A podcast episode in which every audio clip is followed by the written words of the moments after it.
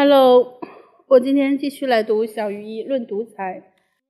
疾病与死亡也许是独裁者与其子民唯一的共同点。仅就此而言，一个民族可以因受一个老人统治而得意。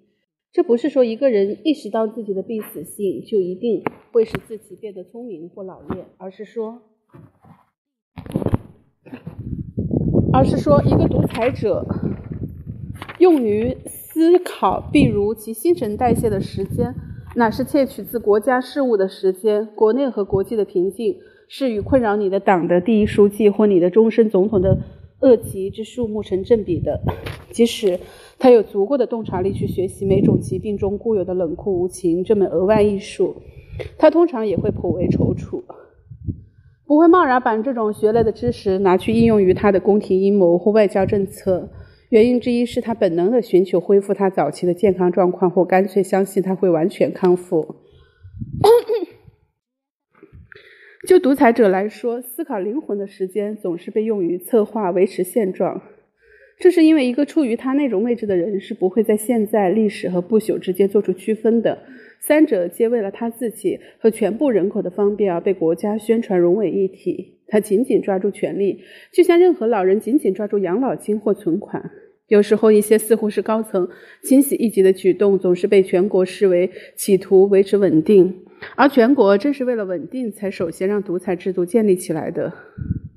金字塔的稳定是很少依赖其顶端的，然而却是那顶端吸引我们的注意力。不一会儿，而观赏者的眼睛便因其难以忍受的完美外形而疲倦了，于是要求改变。然而，当改变来了以后，却总是更糟。至少可以说，一个老人为了避免他那种年龄来说尤其难受的羞辱和不安而斗争，是完全可以预期的。他在那场斗争中可能会很血腥和卑鄙，却不会影响金字塔的内部结构或其外部阴影。而他斗争的对象，他的死对头们，受到他恶毒对待，对待却是应得的。原因之一是从年龄差别的角度看，他们的野心犯了同一反复。因为政治既是几何式的纯粹，它拥抱弱肉强食的总领法则。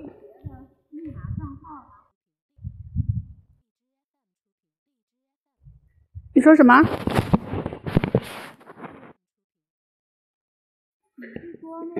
现在尖顶上，只有供一个人占据的空间，而他最好是年纪老迈，因为老人从不假装自己是天使。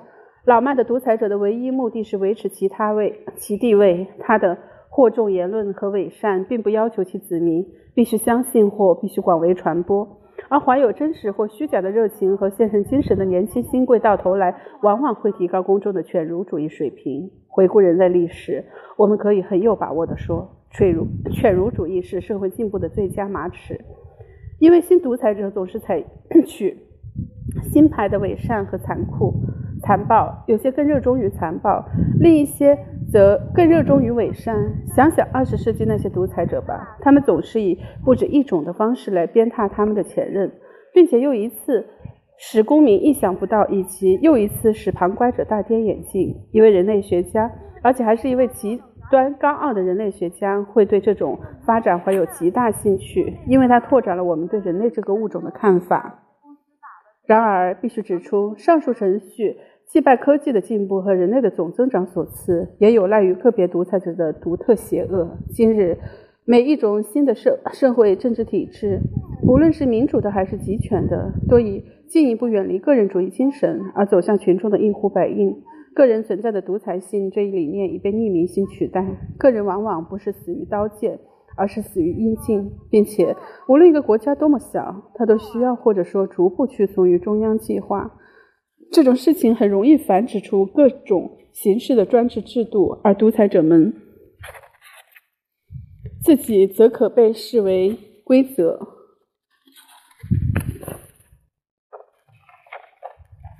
在外面风很大，被视为被视为电脑的一个个淘汰版。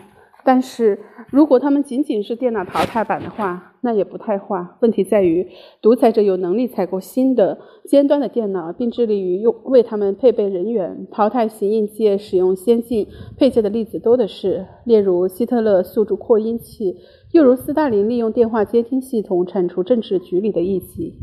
人们变成独裁者，不是因为他们拥有独裁的天赋，也不是因为纯粹的机遇。如果一个人拥有这样的天赋，他通常会取捷径，成为家族独裁者；而真正的独裁者却是以害羞闻名的，并且不是非常有趣的家庭男人。独裁者的工具是政党或军监，它有着与政党相似的结构。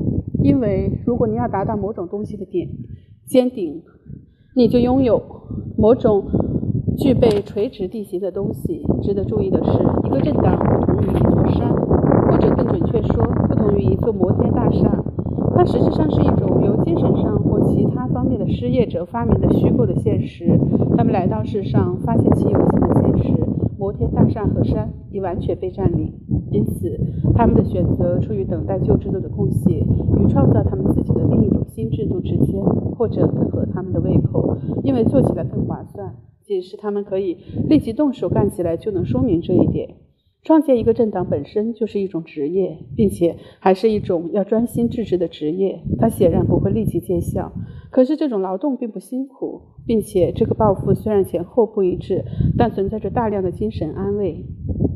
为了掩饰其纯粹的人口统计学起源，一个政党通常会发展自己的意识形态和神话。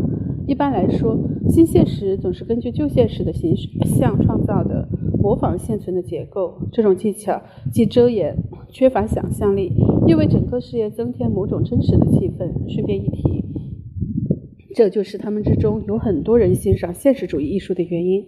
整体而言，想象力的缺席比在场更真实。政党纲领的单调沉闷及其领导人那种乏味又无甚可观的外表吸引了群众，他们把它视为他们自己的反应。在人口过剩的时代。恶以及善变得与其他对象一样的平庸，要成为独裁者，最好是变得沉闷。而他们，他，他们人沉闷，生活也沉闷。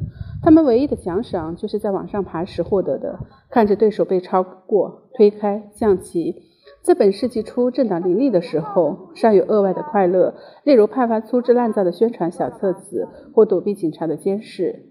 以外，尚有在秘密大会上发表热情的演说的快乐，或用政党的金鞋到瑞士阿尔卑斯山或法国里维埃拉修养的快乐。现在这一切已一去不复返了。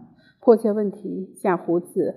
马克思主义研究只剩下等待晋升的游戏，永无休止的繁文缛节、文书工作，寻找可靠的伙伴。就连小心你的舌头的那种站立亦不复存在，因为显然已经没有任何值得你那些。装满窃听器的墙壁去留意的东西了。使人爬到尖顶尖的是时间的缓慢流消逝，他们的唯一安慰是时间赋予这一事业的真实感。费时即是真实，即使在反对派的基层中，党内晋升也是缓慢的。至于执政党，则一点也不用交交集，并且经过半个世纪的主导统治之后，它本身也已具备分配时间的能力。当然，就维多利亚时代意义上的理想而言，一党制与现代的政治多元主义并无多大区别。不过，加入当前。唯一的政党所需的不诚实度仍然要多于平均数。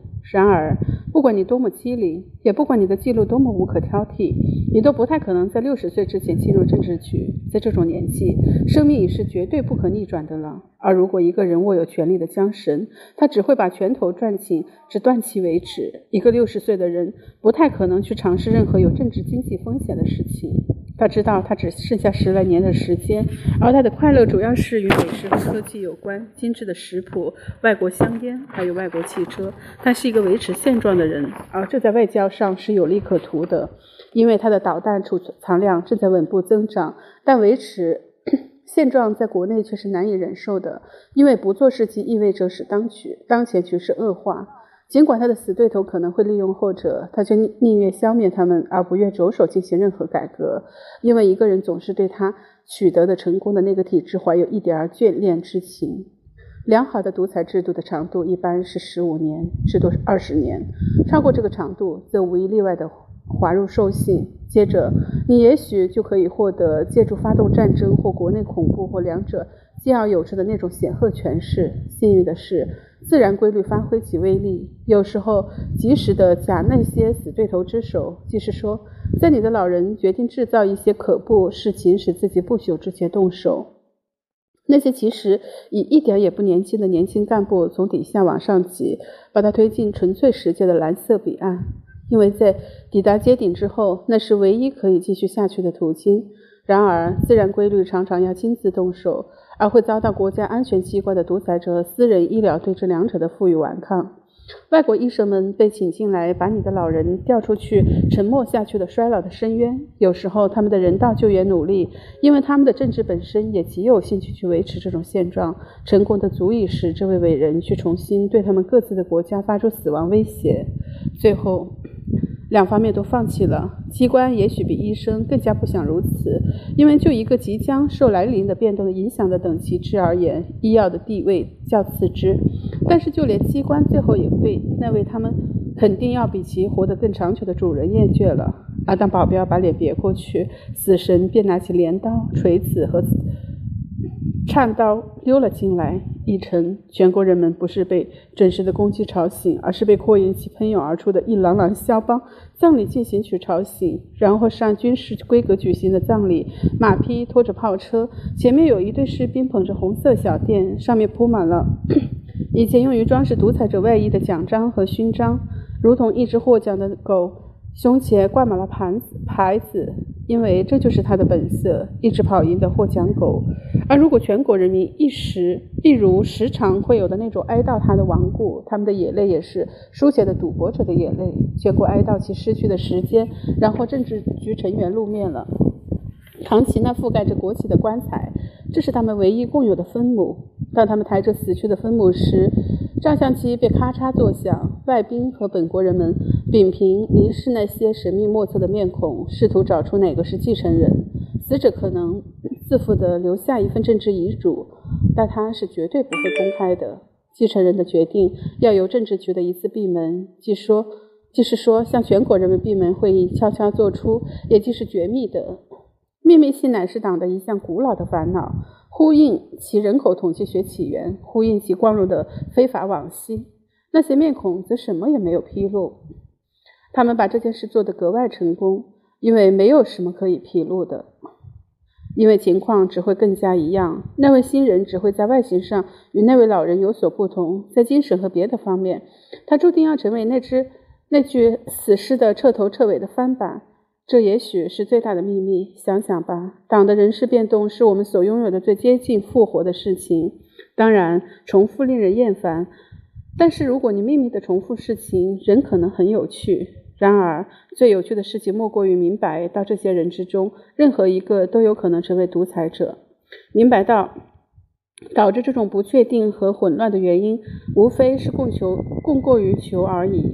明白到我们不是在与某个人的独裁打交道，而是在与一个政党的独裁打交道。这个政党已经使独裁者的产量达到与工业同步的水平。考虑到个人主义投降的速度是如此之快，不能不说这个党一般来说是十分精明的，具体来说又是十分机灵的。换句话说，今天谁将谁将成就谁，成为谁这一猜谜游戏，其浪漫和成就就如棒球。如棒接球游戏，只有自由选取出来的人才会去沉溺于玩它。鹰钩状侧面像、山羊胡子或铁锹式胡须、海象似的或牙刷似的八字须的时代早已过去了。不久之后，就连粗眉也要一去不复返。不过，这些乏味、灰尘、无特征的面孔。人有某种是难以忘怀的东西，他们看上去跟谁都一样，这使他们给人一种几乎是地下的感觉。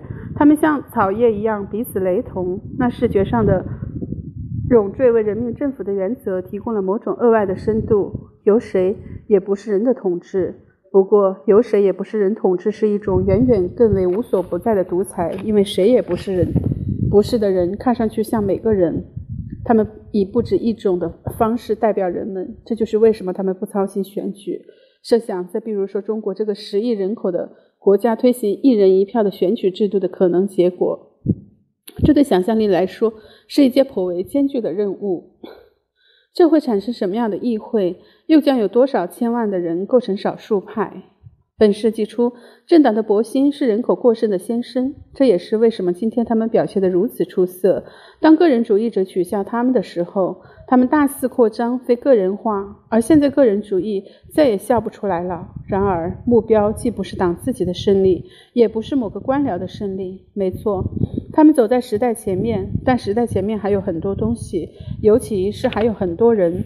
目标是要方便他们在这个没有扩张的世界上进行数字式的扩张，而达到这个目标的唯一途径是把每一个活着的人非人化和官僚化，因为生命本身也是一个公分母。